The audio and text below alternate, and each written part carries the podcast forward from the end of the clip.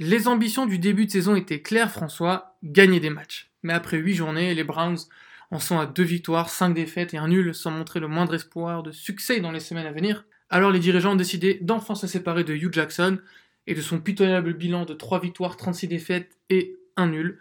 Euh, mais François, est-ce suffisant pour repartir du bon pied? Quelle direction doit prendre euh, l'équipe euh, des Browns dans cette deuxième partie de saison? Alors, Marc, pour moi c'est très simple. Le... D'habitude, on fait des présentations de contexte, on dit pourquoi, qu'est-ce qui s'est passé dans les années précédentes et tout. Mm. Voilà, on, on va loin, on va loin. Là, en fait, il suffisait de regarder euh, Hard Knocks au début de la saison pour comprendre ce qui se passe. Donc, on avait, on avait Hugh Jackson, le coach, Mm. et Todd Haley, le coordinateur euh, offensif. Respecté dans la. Voilà, respecté dans la ligne, dans la ligue, plus un peu Greg Williams qui euh, on va, on va, alors, petit point. tirait la bourre à la Ok, tête. alors, petit point entraîneur.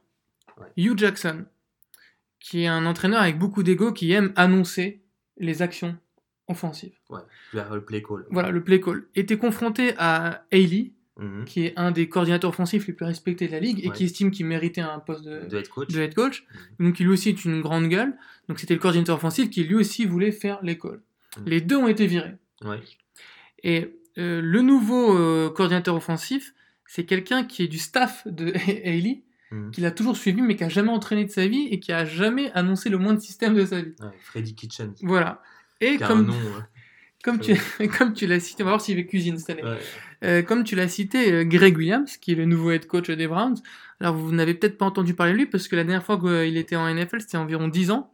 À l'époque, il était aux Saints avant euh, Sean Payton. Et il est plutôt connu, ce monsieur, parce que euh, vous connaissez le Deflategate de Tom Brady et les ballons dégonflés?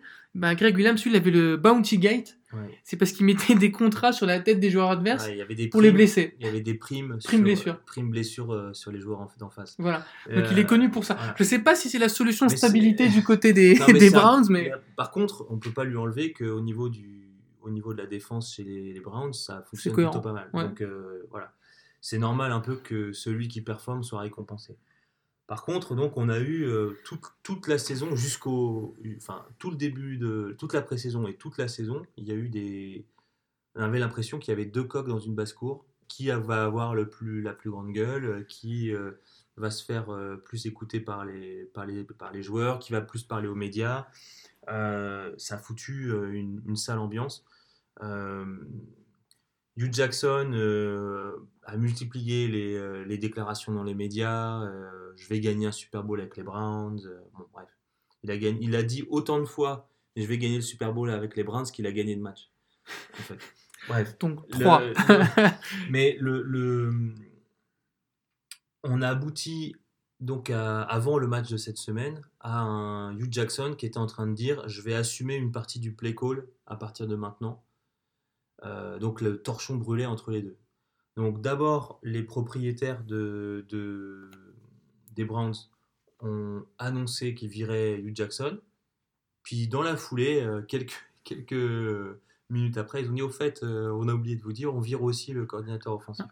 Petit point statistique sur euh, l'attaque des Browns. C'est la 24e attaque de la ligue avec 21 points par match. 21,1. Ils inscrivent que 2,4 touchdowns par match. C'est la pire attaque, donc ils sont 32e dans le premier quart-temps avec Ouais. 1,6 points de moyenne. Mhm. Tu m'étonnes qu'après c'est une galère pour revenir au score. Ils sont 29e dans le second quart-temps. C'est la 23e pire équipe au nombre de first down obtenus. Euh, voilà, Ouais, c'était vraiment. euh, En même temps, euh, donc il y a eu l'épisode Tyrod Taylor qui, après avoir fait quelques matchs où il faisait juste courir et il n'arrivait pas à passer la balle, et où il s'est plaint un peu du play call aussi. Mm. C'est-à-dire que en fait, le play call, la baston entre euh, Hugh, euh, Hugh Jackson et, et Todd Haley sur quel type de jeu offensif on va faire, ça- c'est venu en fait gangréner la totalité de l'attaque. Si on rajoute à ça, donc sous l'ère euh, Tyrod Taylor, et ensuite sous l'ère Baker Mayfield. Baker Mayfield, dont on a su après qu'en fait, il, il aimait pas Hugh Jackson parce que Hugh Jackson ne le respectait pas. Donc, on, se- on arrive à une situation où, euh, en plus de ça, euh, l'escouade des wide receivers est décimée. Alors là, j'ai pas compris moi. Je Ah. me permets de faire un. je- D'abord, ils ont viré euh, George Gor- Gordon pour des raisons disciplinaires. Ils ont dit on en a marre, on a fait trop de sacrifices. Mais Alors que c'est un monstre. Alors que c'est un monstre, et surtout, il commençait juste à se calmer, donc tu as fait des sacrifices. Pourquoi, Pendant ne pas des le gar- années, pourquoi ne pas le garder une année de plus? Bref, un peu stupide. Euh, ça ressemble un peu à un coup de tête du, du, Du manager. du general manager, euh, Jack Dorsey. Derrière, ils perdent Rod Streeter, fracture du cou, out pour la saison, Voire plus. voilà, voire plus. Derrick, je ne sais même pas s'il rejouera dans sa vie. Derrick Willis opéré euh, ce lundi d'une fracture de la clavicule. Rachad Higgins s'est blessé au genou, je crois, toujours indisponible. Tu rajoutes à ça un, un linebacker euh, euh, Attends. blessé, Il- plus son remplaçant blessé aussi. Mais attends, il faut, il faut rester sur les receveurs. Voilà. Parce Et Carlos Hyde. il-. Attends, voilà, je vais aussi en venir. C'est que moi, je comprends pas du tout euh, le, ce que font au niveau de le general manager au niveau des transferts. Ils ont recruté cet été Jarvis Landry, qui Ouais. joue aux Dolphins. Ouais. L'an passé, Landry, c'est le receveur de la ligue à réceptionner le plus de ballons. Ouais. C'est un mec, un top 10 receveur. Voilà, il, reçoit, il reçoit beaucoup de ballons. Il est très bon. euh, il est très bon euh, quand il est targeté. Il, Voilà. il- ça, ça fait mouche. Par contre, il n'est pas super bon après la réception. C'est-à-dire Mm. qu'il va pas euh, Gagner beaucoup de faire, yards, euh, voilà. 40 yards sur la course. Mais bon, quand on voit les, les Browns récupérer Landry, on se dit waouh, Landry et Gordon, ça va être un duo explosif. Plus Galloway qui est un rookie à à potentiel. potentiel. Alors, Gordon, il dégage. Landry, il ne réceptionne que 52% des passes. Ouais, ce qui est Ce qui est complètement, euh, ouais, ça- mais ce qui est complètement incroyable. Et c'est là qu'on se dit Il y a un vrai problème. qu'il y a un vrai problème parce que euh, Baker Mayfield. Euh, Ah, tu vas le défendre. Non, non, non, Ah. non, non, non, attends, c'est pas une question de le défendre. C'est c'est que si c'est un, s'il a une qualité, c'est qu'il est précis à la passe. Derrière, il tient trop le ballon, ok. Il est encore trop, euh, trop jeune et il est, il est, il a pas le bon tempo, ok. Moi, on m'a dit Baker, c'est un careful gambler, un joueur Voilà, qui tente des ça. choses, mais, Ouais, mais sagement. Excuse-moi, euh, il a l'un des quatre pires, l'une des quatre pires moyennes de yards par passe. non, ok. Mais ce que je veux dire, c'est que à partir du moment où euh, il target Jarvis Landry, il devrait quand même avoir un, un taux de complétion qui, qui est, qui est supérieur à 52%. C'est pas normal. C'est pas, c'est pas juste expliqué par le, par le fait qu'il est en apprentissage. Non, bah, pour, C'est pas juste expliqué parce que. Oui. euh, bah, pour moi, c'est ah, ex- voilà. c'est expliqué déjà par le départ de Gordon. Ouais. Et comme tu dis, les autres problèmes de receveur. Parce que du coup, la défense, elle a juste à cibler un mec. Bien sûr, deux avec Galloway. Mais, Ouais, mais encore. Enfin, voilà. tu sais que c'est Landry, tu te focalises sur Landry, et après, c'est- fini. Moi, il y a une, euh, une, une stat que je trouve assez terrible sur, sur les Browns. C'est celle de Brighton Colquitt. Tu sais qui c'est? Non. bah, C'est leur punter. C'est le joueur qui punt le plus. Bah oui. 59 punts, voilà. Cleveland est tellement mauvais offensivement que c'est l'équipe qui punt le plus Mais en plus, dans la ligue. je veux dire, en, en fait, il y a aussi le problème de, de ça n'a pas tourné dans leur sens. S'ils avaient eu des, des victoires là où Ah oui, ils bah. auraient dû les prendre, Contre les Steelers, voilà. là ce week-end encore, il y a eu de la entre Mais- guillemets triche. C'est-à-dire contre les Raiders, on, leur- on aurait dû leur donner un fumble qu'on leur a pas donné. Là contre les Steelers, on a donné aux Steelers, euh, on a validé une, un first down qui était en fait pas un first down. Mm. Du coup, en fait, ça a permis aux Steelers de Mm, marquer un TD dans, dans la foulée. C'est vrai, c'est vrai que les Browns, ils ont pas eu de chance cette année. C'est vrai que Hugh Jackson là, il était à 2-5 et 1, il aurait pu être à 5-2-1 en fait. Ouais, il a peut-être Mais- à 5 2 Mais pour moi, ça- boules, ouais. ça aurait pas dû changer euh, la décision euh, de la, de- du front du, du front office. Pourquoi? Après, moi je pense que même le front office est à dégager. Il y a un problème de culture euh, à Cleveland. Alors attends, je finis juste un truc quand Oui. même, parce qu'on n'a pas parlé de Carlos Hyde.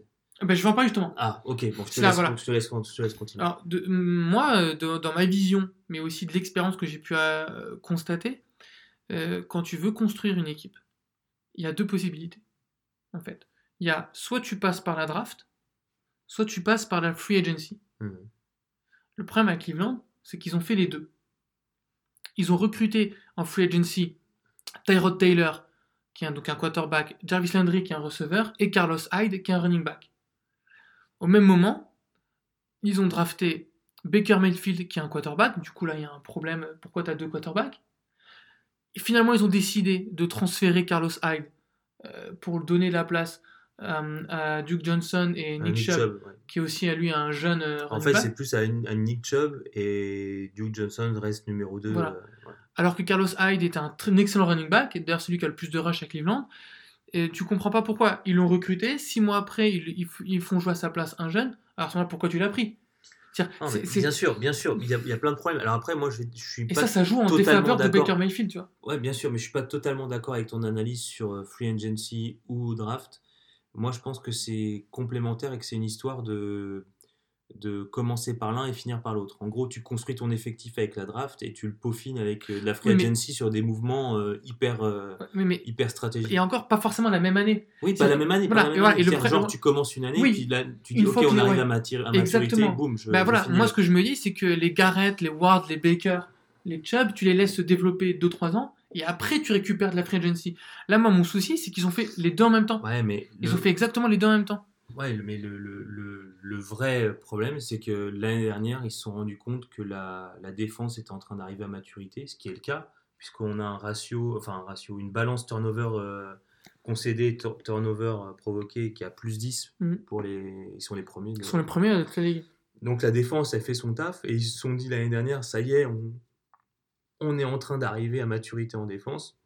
Il faut qu'on qu'on fasse, feu- de tout bois en attaque. Donc on va recruter euh, un receveur de talent, Darvis Landry. On va recruter un, un running back euh, qui a prouvé, Carlos Hyde. Et en plus, à Cleveland, il a été performant. Oui. Je, je comprends pas le mais, en, transfert. mais en fait, le, le- c'est qu'ensuite, en cours de saison, ils se sont dit, en fait, non.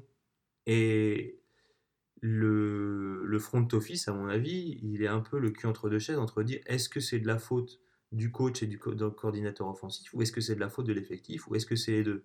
Et comme tu le dis, comme c'est dysfonctionnel chez les Browns, ben, ils ont dit c'est les deux et ils ont fait un peu n'importe quoi. Ils ont Ouais. viré les- le, le coach et le coordinateur offensif, ils ont tradé des mecs.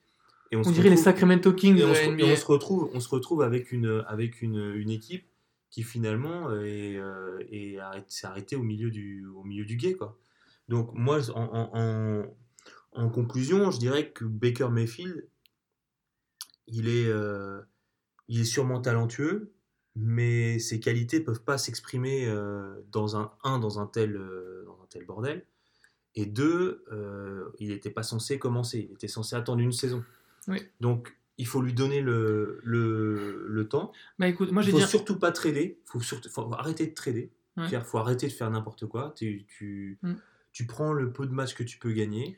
Alors- Euh, et puis, euh, si tu perds et que tu peux avoir des tours de draft, euh, enfin, tu peux drafter haut, tant mieux. Alors, pour info, il faut savoir que Lincoln Riley, qui était le coach de Baker Mayfield à Oklahoma, Mm. a ouvertement postulé pour le poste de.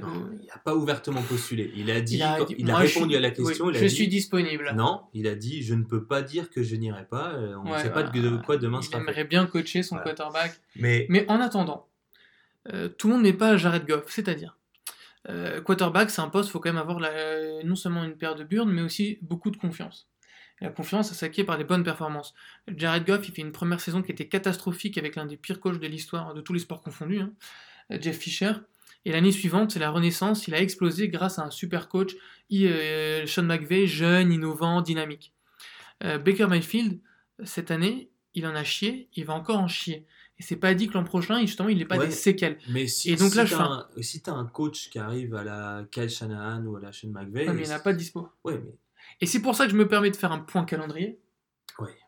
Parce que le pauvre Baker, il va faire face à Kansas, Hmm. qui est l'équipe la plus chaude de la ligue et qui a des chances qu'il leur colle une bande. ouais, mais la défense est pas est, est- forte, enfin, est pas est pas top. Bien Donc, sûr, il mais- va pouvoir peut-être s'exprimer. Bien sûr, sauf que. Ce qu'il faut, ce qu'il lui faut, c'est des, c'est des, ils Mais attends, perdre. regarde, voilà, mais justement, c'est ça, c'est que ça va rajouter une défaite.